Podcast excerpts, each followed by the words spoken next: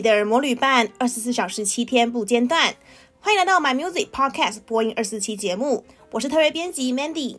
每周四的日韩夯月线呢，将会为你带来一周的日韩重点发行与要闻，也邀请你搜寻并关注 My Music 周周更新的一周新曲、韩语最 hot 以及日语最 hot 歌单，让你十分钟呢就能掌握日韩音乐脉动哦。本周呢，迎来五月的第一个礼拜，然后上个礼拜刚放了劳动节连假，不知道大家有没有放到这个假？但是我本人是有，因为这个劳动节呢，就是劳工们才能放的节日嘛，而且有些人可能是因为排休的关系，没有办法放到这个劳动节连假。那这个劳动节连假呢，Mandy 听了很多新的作品，然后觉得非常的开心，想要分享给大家。那么我们马上就来进行我们今天的新发行介绍吧。第一个要介绍的新作品呢，就是来自于新生代大势女团 Easy。他们带着新作品《Guess Who》回归啦！这次专辑《Guess Who》很特别就是，他们选在周五台湾时间十二点的时候发行。因为照惯例来说啦，韩国艺人他们为了会配合音源的制度，他们通常会在周一或周二的台湾时间的晚上五点发歌。因为他们这样子累积榜单的数据会比较好，所以他们通常都选在这个时间发歌。但是这次是选择西洋歌手比较常发作品的中午十二点这个时间。其实也可以展现出他们想要进军世界的决心跟野心，因为毕竟他们之前传统的进军美国计划，那这次呢一直也不意外啦，毕竟他们在海外是非常的火红嘛。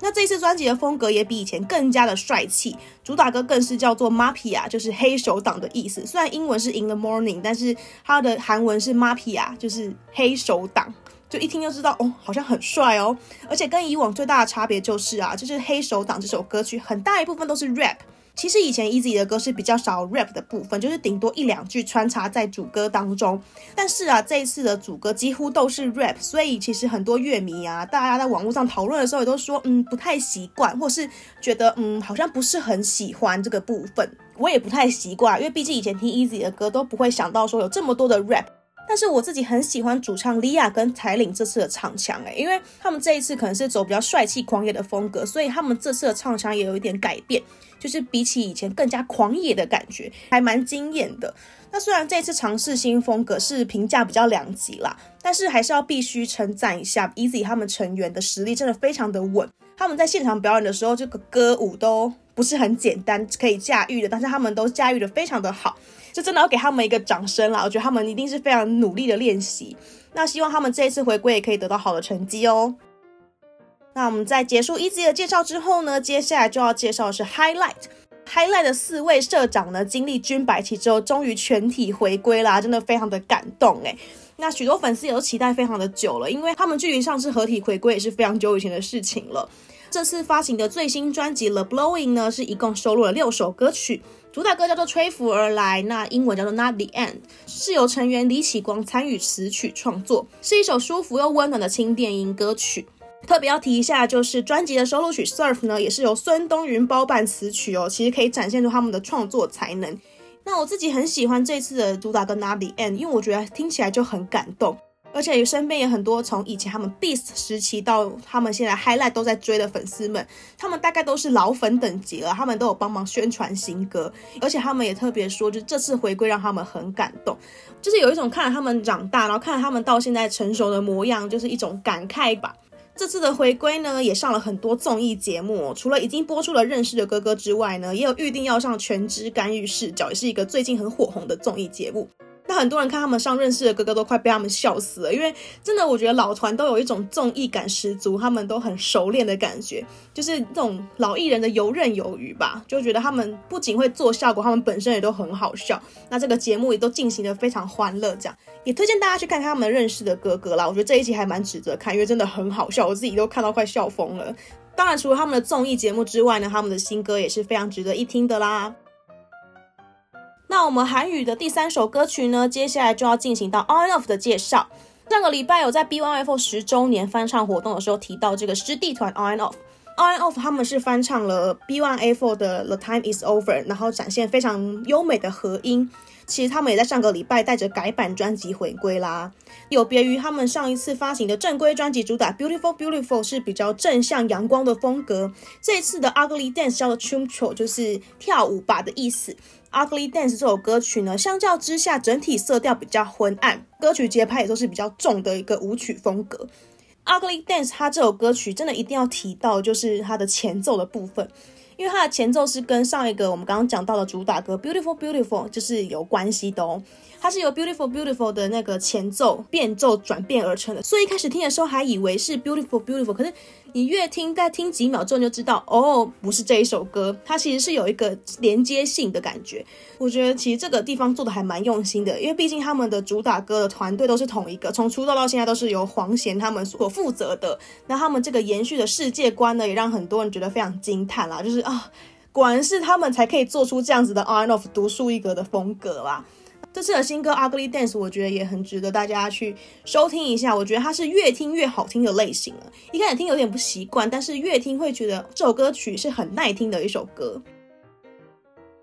接下来呢，就要来介绍到日文新发行的部分喽。第一首要介绍的就是新野源的新歌。新野源这首单曲呢，叫做《不思议》，不思议，也是为日剧打造的新单曲哦。这首歌曲是由川口春奈还有横滨流星主演的日剧《打扮的恋爱是有理由的》主题曲。这首歌曲其实跟剧情有非常吻合啦。这边简介一下这个剧情。这一部剧呢，其实最主要就是描写这个女主角，她喜欢把自己打扮得漂漂亮亮的，因为她想要巩固自己的地位。她与这个横滨流星饰演的男主角呢，就是他们两个价值观比较不一样。然后他们生活在同一个屋檐下呢，随着爱情跟友情渐渐升温呢，女主角她就慢慢的卸下这个喜欢打扮漂漂亮亮的这个盔甲，然后活出自我的一个姿态。所以呢，新野源她就是在。知道这部日剧之后呢，他就为他量身打造这个主题曲《不思议》，他希望可以写下这个感觉，就是人们在坦率面对恋情，还有面对自我的时候呢，这个情境都可以适合听的一首歌曲。《不思议》这首歌曲啊，它是一个比较中慢版的抒情歌曲。我觉得在知道这个寓意之后，再去听这首歌曲，就会觉得可以感受得到星野源他想要在这个歌曲传达的一些意念。虽然说可能歌词的部分不一定完全的马上听得懂。歌曲带来的氛围呢，其实就有传达出新演员想要带给大家的感觉。而且我很喜欢在新演员的作品当中，就是可以在他不同的歌曲里面找到一些相似的元素，就是新演员的专属风格。可是却同时又有新意，就是你可以听到每一首歌曲都会有不同的元素、不同的感受。这次的新单曲同样也有这样子传达出来的感觉。这次的歌曲也是很舒服、很温暖的一首歌曲，我自己觉得还蛮适合在晚上散步的时候收听，诶，就是可以边散步边听这首歌曲，边慢慢卸下自己在工作当中或是在跟人群相处当中的一些防备，可以跟自己对话的一种感觉。那我们在日文的最后一首歌曲呢，要介绍的就是 Alexandros 的新单曲《闪光》。那这首歌曲真的要说一下，跟我们刚介绍的新演员抒情的风格完全不一样。这一首歌曲完全就是可以说是热血沸腾啊！就是它前奏一下之后，你就开始跟着点头了。Alexandros 他们最新的作品呢，其实距离上一部距距离上一首发表的作品《Beast》是时隔六个月的新作品。这个新单曲《闪光》呢，也是一个电影叫做《机动战士钢弹：闪光的哈萨维》的主题曲，很热血的歌曲，非常很热血的电影，完全就是热血 double 啊！为什么这首新单曲会被选为这个刚刚提到的钢弹系列电影的主题曲呢？其实是因为钢弹系列这个制片人他表示说，他觉得钢弹近年来在海外其实也非常受欢迎啦。觉得这个作品如果可以跟同时有在拓展海外市场的艺人一起合作的话，会是一个一加一大于二的状态，所以也邀请了 Alexandros 他们这个乐团进行合作。那我自己觉得这次的合作非常成功，因为我觉得搭配了《钢弹》的电影啊，其实《钢弹》如果大家有看过的话，也会知道这一部电影大概是有什么样子的内容，配上这样子的歌曲的话，其实真的还蛮合适的。今天最后要提到的一个新闻呢，其实是一个最近比较争议性的新闻哦。就是日本有个新上任的文化厅长呢，他最近的一番言论，其实让很多人开始讨论。因为其实这个新上任的文化厅长，他是一个日本的知名音乐人都仓俊一。以往他的作品就是很受日本人喜爱嘛，加上他一上任的时候就曾经明确的表示想要把日本文化艺术带到国际，所以很多人都相信说，以他的专业还有他的这个信心喊话，日本的流行音乐一定会开始就是蓬勃的发展这样子。可是他在四月十六号的时候发表了一个惊人的言论，他觉得日本的流行文化还有表演是落后全世界的，他觉得有必要把日本的流行文化当成一个大型的文化产业来发展。而且他也觉得日本目前是输韩国非常的多，日本的电影啊，或者是音乐等等一些文化输出的部分都已经输韩国了。其实他讲的话也让很多人开始思考。但最重要就是还有讲到一句话，就是说日本音乐这个部分，他是说觉得目前都是一些不好听的歌，用电脑合成之后就出售了。